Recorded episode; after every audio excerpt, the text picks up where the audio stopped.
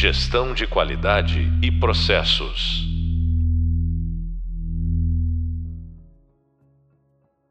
Olá, bem-vindos ao podcast da disciplina Gerenciamento Ágil de Projetos. Sou o professor Tadeu e no podcast de hoje vamos fazer um raio-x dos frameworks ágeis.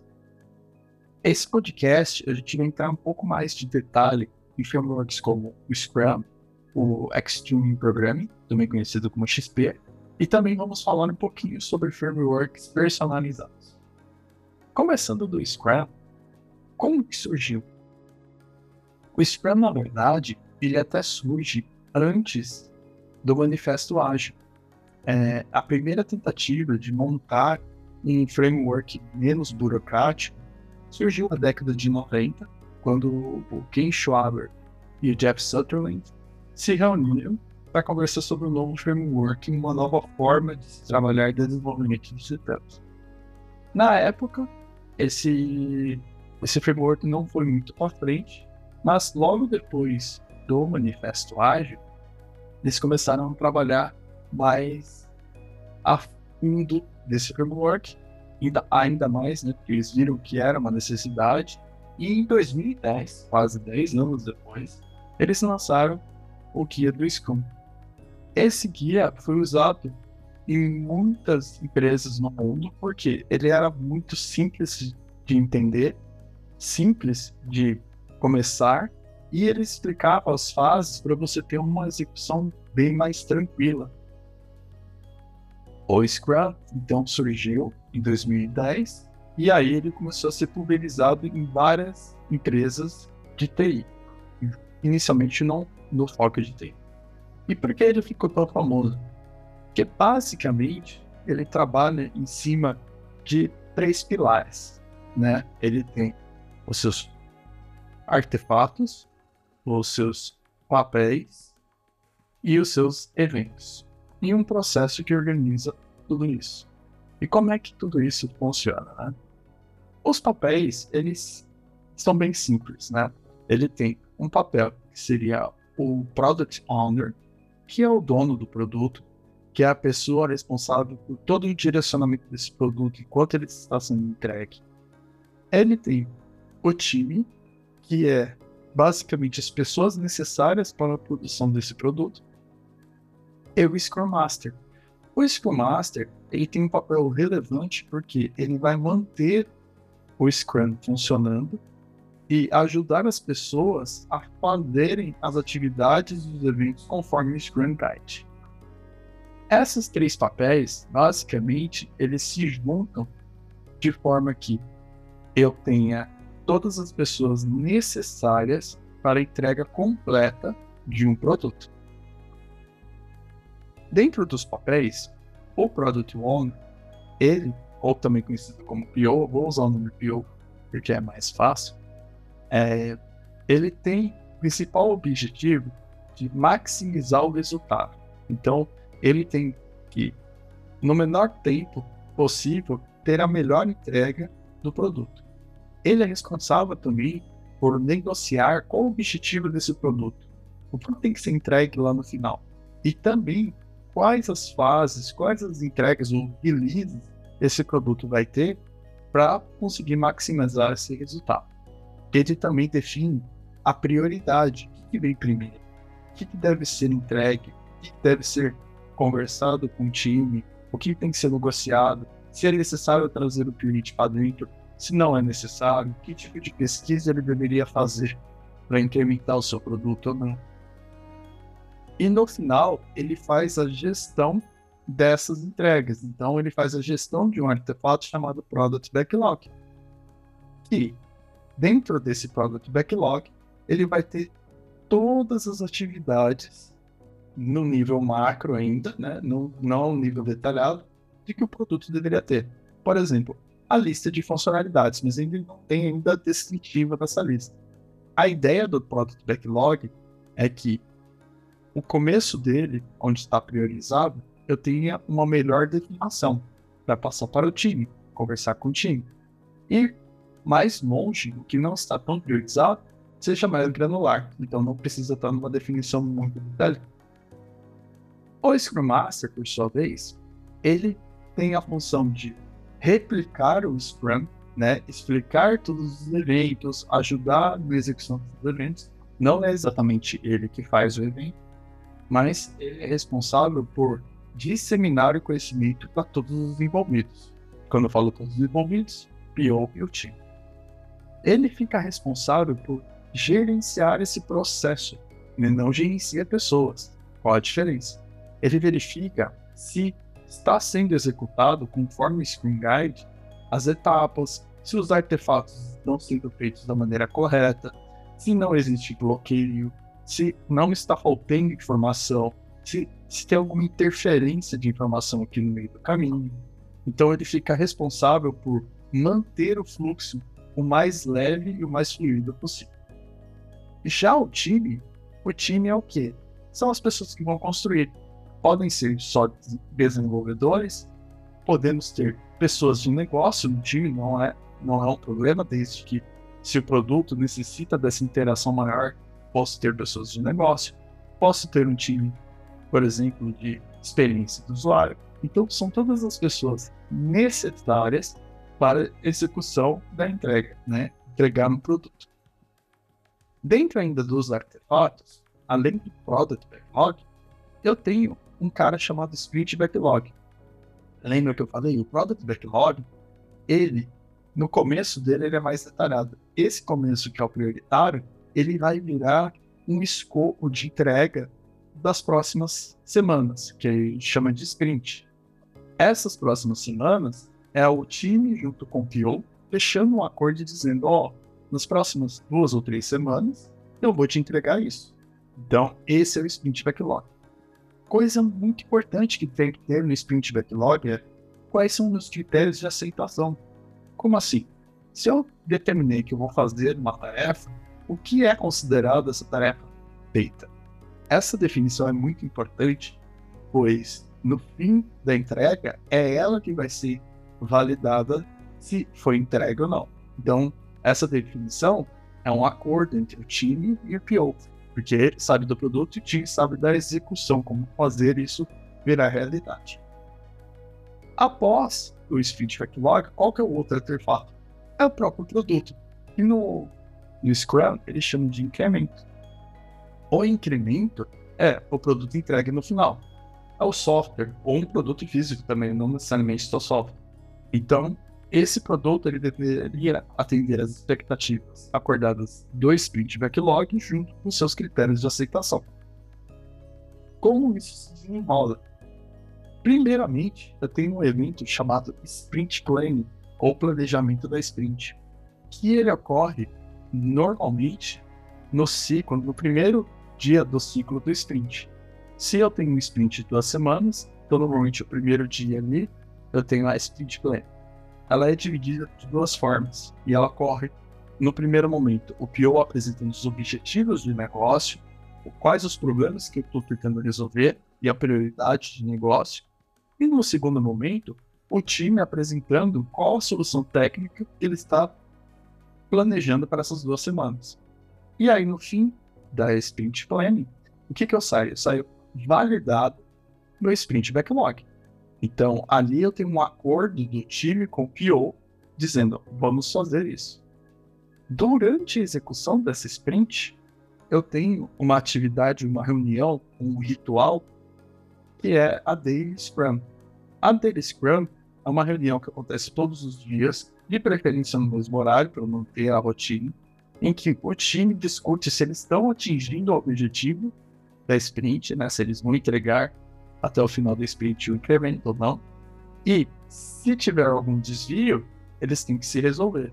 Então, é uma como se fosse um mini PDCA diário desse time. Então, ó, a gente planejou chegar mais perto do entregável, chegamos, não chegamos, se não chegamos, quais as ações que a gente vai fazer, o que, que a gente está pensando, se eu preciso de ajuda, eu já peço ajuda, se eu estou no time, ah, preciso de uma ajuda uma pessoa do time, uma pessoa de fora, eu vou pedir aqui, aqui eu levanto a mão e peço essa ajuda, tá? Finalizado o sprint, no último dia eu tenho normalmente dois eventos. Um primeiro que chama Sprint Review, que é o que? é eu apresentar o que, que eu fiz durante a minha sprint para o PO. Nesse caso, a sprint review também pode ter a presença de algum cliente ou algum interessado nesse produto para ter essa experiência. A função principal da sprint review é colher feedback. Se aquilo que foi feito nas duas semanas está aderente ou não. E ela pode regular o que, que eu vou fazer nas próximas semanas. Por exemplo, se eu tiver dentro desse time um, uma execução e deu algum problema, ou eu fiz um processo que gerou muitos bloqueios, aqui é o momento de eu colher esse feedback e trazer toda essa informação, esse feedback, para a próxima, que é a sprint retrospectiva. A retrospectiva da sprint. Na retrospectiva, ela não é uma reunião de lavar roupa suja, não é isso. É, eu trago esses feedbacks positivos e negativos e adequo o meu fluxo de acordo com esses feedbacks. Por exemplo, posso ter o feedback da review de que o layout não está fluido. Então, num próximo sprint, eu vou revisitar o layout para não acontecer nas próximas telas. É, posso ter um feedback positivo da review, que seria, por exemplo, ó, essa maneira com que vocês implementaram a lógica do sistema ficou muito boa. Eu replico essa lógica para todas as outras telas.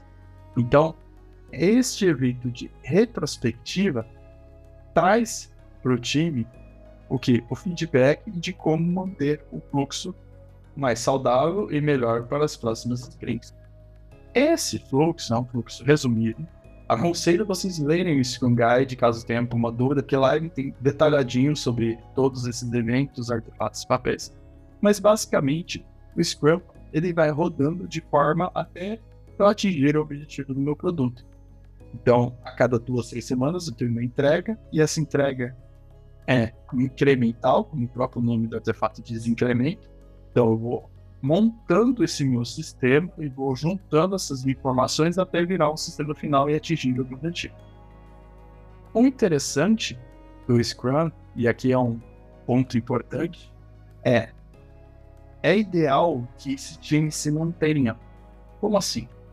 Que as pessoas não sejam, saiam e entrem no time com uma frequência muito alta. Por quê? A partir do momento que eu vou entregando mais itens, eu estou gerando aprendizado. Então as pessoas já sabem o que precisa ser entregue, já começa a conhecer o cliente. Então, esse conhecimento tácito fica no time. Então, por isso que é interessante manter as pessoas. Outra coisa que é interessante também é manter o tamanho do sprint o mesmo não ser algo elástico. Por exemplo, um sprint entregar em duas semanas, um outro em três. Por quê? A partir do momento que eu travo em tamanho, eu consigo manter a, a minha lógica de mensurar o que entra, o que sai do sprint, o que eu consigo fazer ou não. Então o time ele começa a, a ficar mais apurado nas suas métricas de entregas. É óbvio que no começo pode se tornar um pouco elástico, mas se comprometa a manter um, um, uma linha ali, ó, até o sprint 3, a gente vai ver qual é o melhor tamanho. A partir do 3 a gente vai fixar. Por quê?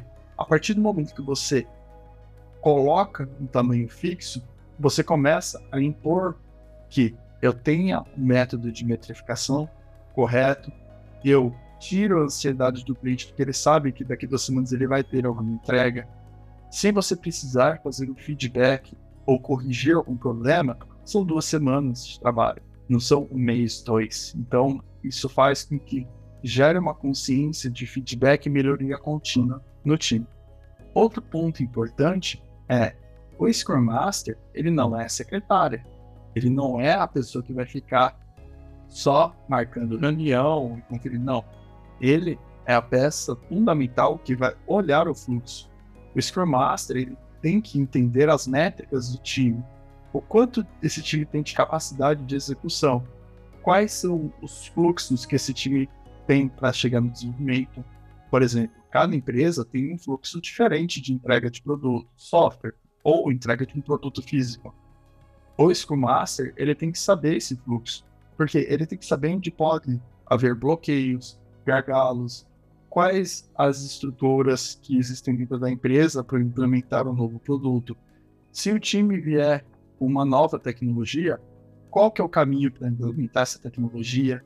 Existe um período de teste? Existe uma área de inovação da empresa? Pois, Scrum Master é responsável por isso. O PO, ele não é simplesmente um tirador de pedidos. Ele tem a responsabilidade de validar negócio. Como assim? Ele tem a responsabilidade de entender o ROI do produto. O quanto está sendo investido nesse produto e quanto eu estou tendo de retorno. Ele é responsável pela pesquisa de mercado. Como meu produto está se saindo no mercado? Eu estou fazendo uma entrega, um MVP, né, um produto mínimo viável. Como os clientes estão respondendo a isso?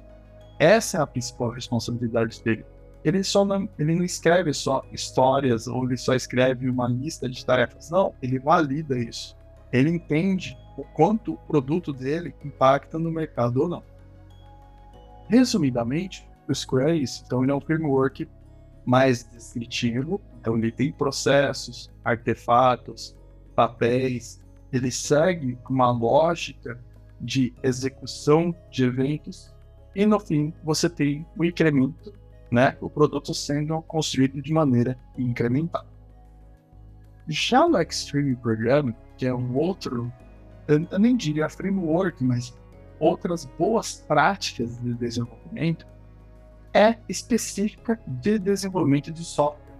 Então, o Extreme Programming ele iniciou com, com uma ferramenta né, de práticas de software. Ele é muito específico no desenvolvimento de software, porque ele tem práticas técnicas. Por exemplo, ele aplica a questão de qualidade de software. Como assim?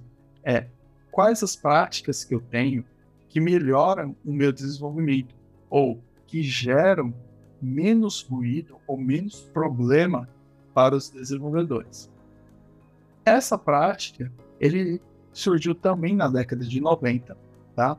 Uh, inicialmente, ele foi desenvolvido por engenheiros de software e depois ele foi difundido e hoje ele é até uma organização, né? O Extreme Program, ele é uma organização com participação de várias pessoas, como se fosse um código aberto de um framework. Ele basicamente ele se fundamenta em 12 princípios, sendo que o primeiro princípio é tenha uma forma de planejar. Como assim? Tenha um tipo de planejamento mínimo necessário para com que todas as pessoas envolvidas, desenvolvedores e clientes, saibam que vai vir numa próxima entrega. Esse planejamento, ele deveria ser o menor tempo possível para se criar algo de valor e algo que seja validado. Ele não estabelece um tempo, ele só diz que é o menor tempo possível. E esse tempo tem que atender às necessidades de negócio. Aqui é uma coisa bem interessante, porque apesar de ele ser é, boas práticas técnicas, o foco dele é uma entrega de valor para o negócio. E essas entregas, ele fala, tente fazer a menor possível. Por que a menor possível? Ah, vou fazer uma entrega por hora, mas se isso está gerando muito mais retrabalho para o time de desenvolvimento, não é a melhor possível. Então, acho um ponto de equilíbrio. Uma entrega por semana uma entrega a cada três dias, uma entrega a cada duas semanas, mas desde que ela seja a menor possível. Então, ele traz a, a ideia de que façam entregas pequenas que geram valor, que seja um, uma entrega validável, que o valide, o negócio entenda o valor daquela entrega. Não use tudo como entrega de valor. Entenda que dentro dessa entrega você tem atividades técnicas que não geram valor total para o cliente. Então, esse é um princípio. Entenda as suas entregas. Faça com que elas sejam entendíveis por todo o time. Então, uma pessoa de cliente vai olhar o seu backlog, por exemplo, e vai ver que tem atividades que ela vai ter uma entrega e tem atividades técnicas. Essas atividades têm que ser entendíveis para o negócio também. Ele tem que entender que você precisa fazer aquela entrega como se fosse uma fundação do sistema. Então, manter essa comunicação é, visível e entendível para todos os envolvidos é muito importante. Desenvolva algo simples. Como assim, né? Desenvolva algo simples. Parta do princípio do mais simples possível. Não pense numa engenharia muito robusta que vai demorar muito tempo para construir construa conforme a necessidade. Então o XP ele pre, preza muito pela não engenharia excessiva, e sim a engenharia necessária. E conforme você vai estruturando o seu sistema, você vai ampliando a sua engenharia. E aqui é um ponto bem interessante. Não significa que você vai fazer um sistema que ele vai ficar capenga. Não. Mas pense numa engenharia que ela possa ser moldada e implementado de acordo com a necessidade. Por exemplo, se eu tenho que fazer um sistema de gestão de tarefas, eu não preciso fazer toda uma implementação de servidores de alta disponibilidade um sistema simples de tarefas. Qual é a disponibilidade necessária? Ele precisa estar sincronizado online? Ele pode ter uma sincronização de hora em hora? Faça a mínima engenharia para esse sistema funcionar, de acordo com os requisitos de negócio teste. Sempre teste. Essa é a frase do, XP. Inclusive, ele trouxe para o mercado um conceito chamado TDD, que é o Test Driven Development, que é o desenvolvimento direcionado pelo teste. O que, que acontecia antes? Normalmente eu desenvolvia e depois no final eu testava. Desse jeito, não. Eu pego o teste, qual é o requisito de negócio que eu tenho que atender? Por exemplo, nessa minha lista de to-dos, se fosse um sistema, um requisito de negócio é poder adicionar novos to-dos. Eu vou fazer um teste. O que seria poder adicionar? Ah, significa que eu tenho que fazer alguma coisa, o meu resultado inicial é zero tarefas, eu vou fazer alguma coisa, por exemplo, uma função adicionar tarefa, e no final eu tenho que ter uma tarefa. Meu teste está montado. Qual que é o mínimo necessário para essa função adicionar tarefas que você vai fazer? Ah, ele precisa adicionar uma tarefa no banco. Eu vou desenvolver só isso. Entenda que meu teste ficou de maneira simples, atendendo o negócio, e a minha engenharia é extremamente simples. Eu só estou atendendo esse requisito. O próximo requisito é alteração. Ah, então significa que eu já tenho que ter um e eu vou alterar ele. E no final eu tenho que ter esse objeto alterado, né? Essa lista alterada. E aí eu vou desenvolvendo primeiro o teste, depois o que eu preciso. E esses testes são validados com o negócio. Esse que é interessante. Então eu estou desenvolvendo meu sistema orientado pelas regras de negócio, sem precisar de documentações extensivas. A minha documentação é o próprio teste. Outro item que XP prega é o refactoring, refazer. Então, se eu não estou fazendo uma engenharia extensiva, a partir do momento que meu sistema vai crescendo, eu vou ter que implementar novas ferramentas de engenharia e talvez refazer algo que já foi entregue. Isso não é um problema, porque se eu já entreguei, já gerou valor. Ok, agora eu estou modificando ele, refazendo para gerar um valor maior. No caso aqui do sistema de tarefas, ele poderia ser um sistema só web, e agora eu quero que ele seja mobile. Para fazer isso, eu tenho que refazer algumas coisas. Isso não é um problema, desde que o negócio saiba que isso vai ser feito.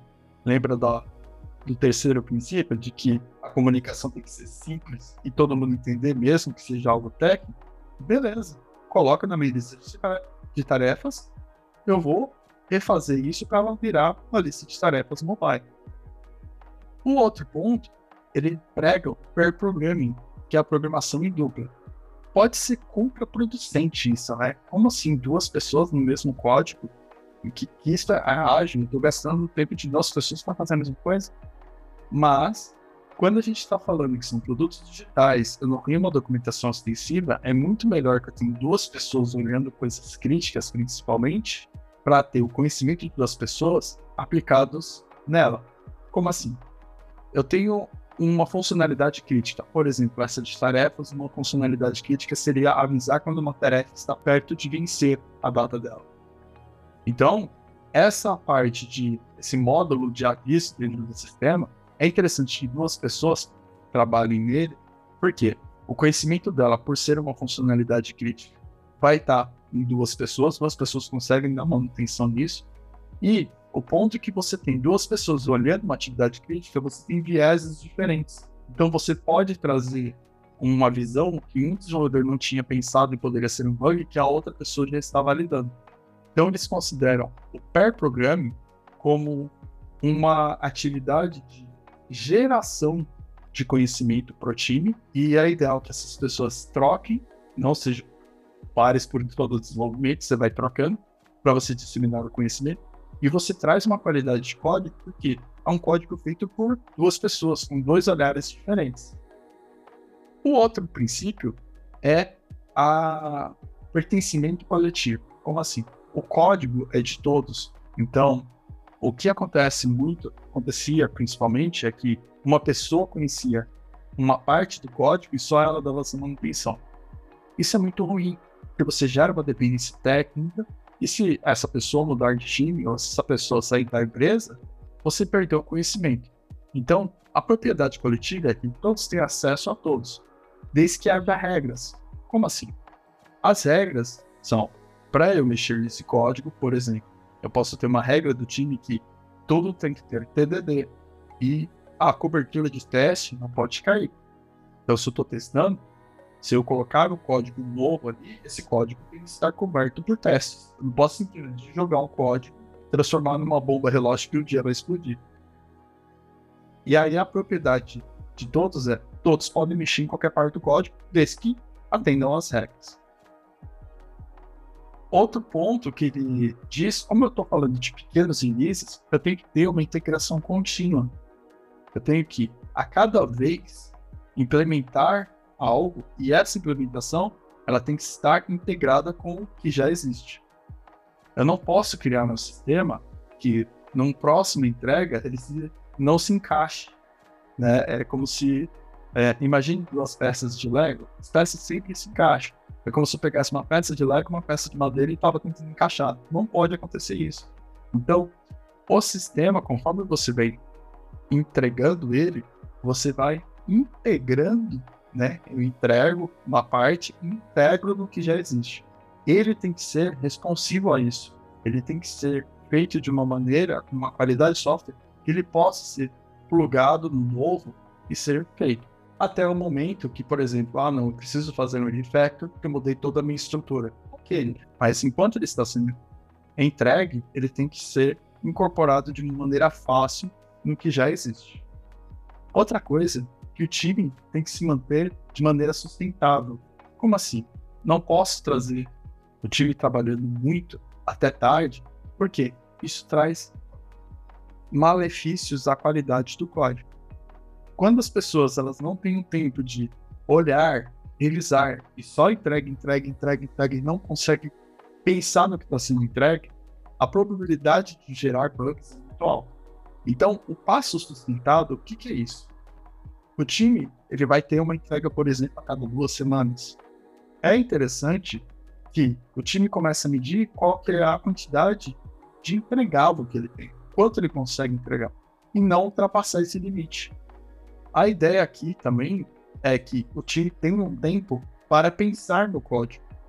Por exemplo, se eu estou falando de duas semanas, tenha pelo menos duas, quatro horas que o time não vai ter nenhuma atividade relacionada à entrega do produto, mas que ele possa revisitar o código, verificar se tem algum problema, fazer um refactor, se tem algum débito técnico, se no próximo release pode vir coisas que eu preciso estudar uma nova tecnologia ou não.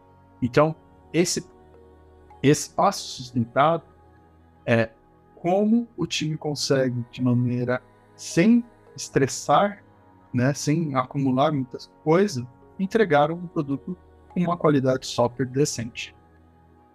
Outro item que ele fala é que o cliente tem que estar sempre no local.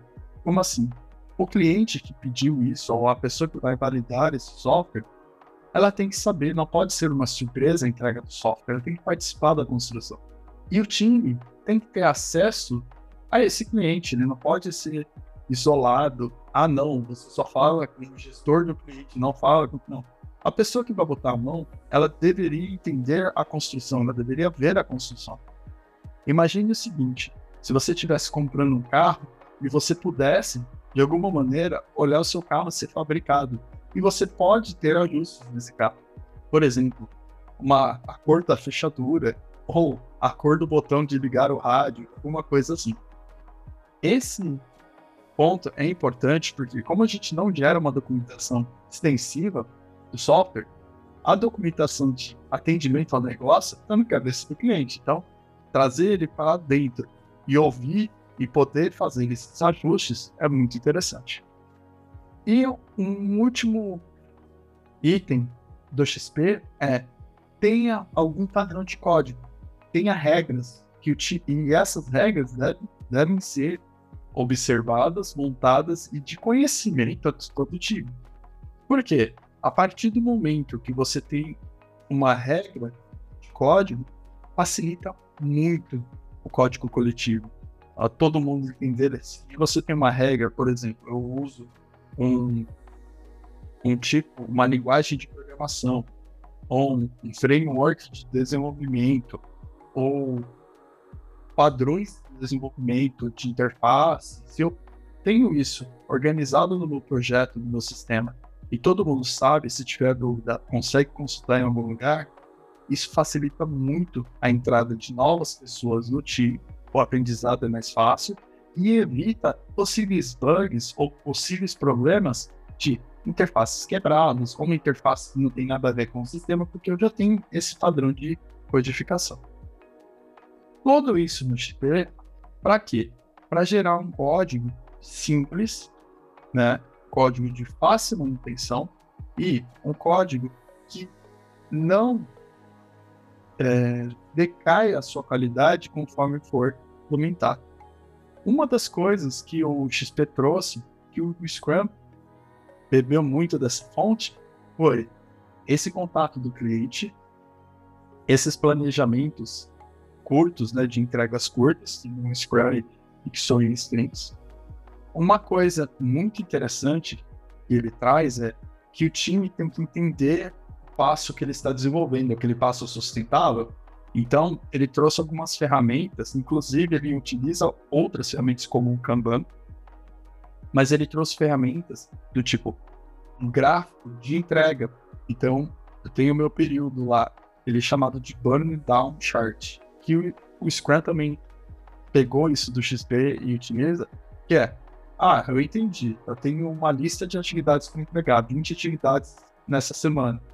Ele traça qual que é a sua, qual que seria a reta, né? Então, ah, nessa semana eu deveria ter caído dessa forma. Se eu tenho 20 atividades numa semana de 7, eu tenho mais ou menos duas atividades, quase três atividades por dia. Então você consegue metrificar isso. E é importante que todo time saiba qual é o passo que ele está dando. Qual é. Se ele tem bloqueios, se ele está com algum problema, se ele precisa dar uma acelerada algum dia, ou dar uma desacelerada, ou ajudar, ou aproveitar esse tempo, se tiver um tempo sobrando, para fazer algum refactor para melhorar a qualidade do código. Então, é, por isso que eu falo que o XP não é nem tanto framework, ele é é mais práticas técnicas, porque ele traz para o time a noção técnica de qualidade. E você pode aplicar o XP junto com outros frameworks. Como o Square que eu expliquei, aquela parte de desenvolvimento, o time pode aplicar práticas de XP, por exemplo, Pair Programming, TDD. Ele pode aplicar a técnica da dele que tem dentro do Scrum. Ou o time ele pode usar um Kanban, por exemplo, e trabalhar o fluxo dele à vista usando o Kanban. Um terceiro item que eu queria fazer para cá, e, e então um pouquinho mais de detalhe, é, são frameworks personalizados. O que seriam frameworks personalizados? São frameworks nos quais é, você não tem uma regra só. Por exemplo, ah, estou usando só o Scrum. Estou seguindo a regra da implementação de Kanban ah, estou seguindo todos os princípios do XP. Mas não, você analisa. É, você olha o seu fluxo, você entende como o seu fluxo funciona e começa a aplicar práticas que funcionam nesse fluxo. Desde que é seguido o pensamento ágil, né?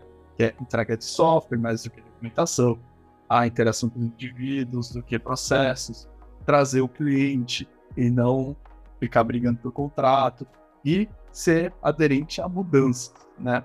Então, se você utiliza esses princípios de agilidade, você consegue, por exemplo, montar um framework customizado de acordo com a sua empresa.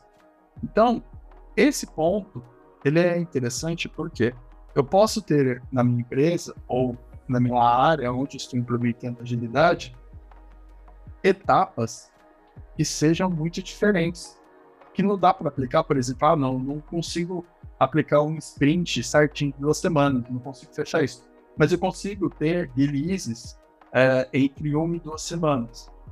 Ah, eu tenho que aplicar uma questão de, ah, eu não consigo ter uma review a cada entrega, mas eu posso ter uma retrospectiva.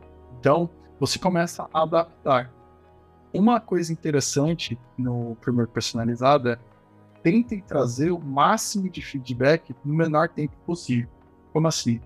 Não esperem entregas acumular duas, três, quatro entregas, tipo, um ou dois meses por cliente ver. Isso não é saudável. Mesmo sendo framework personalizado, traga o cliente para perto. Entenda, a pessoa que vai te dar feedback, ela tem que estar do seu lado traga o máximo de feedbacks possíveis que você consiga executar. Então, você tem itens. Então, se eu estou trabalhando a cada duas, três semanas, a cada duas semanas, ou pelo menos uma vez por semana, mostre para o seu cliente, recupere o feedback, para não chegar no final e dar surpresa.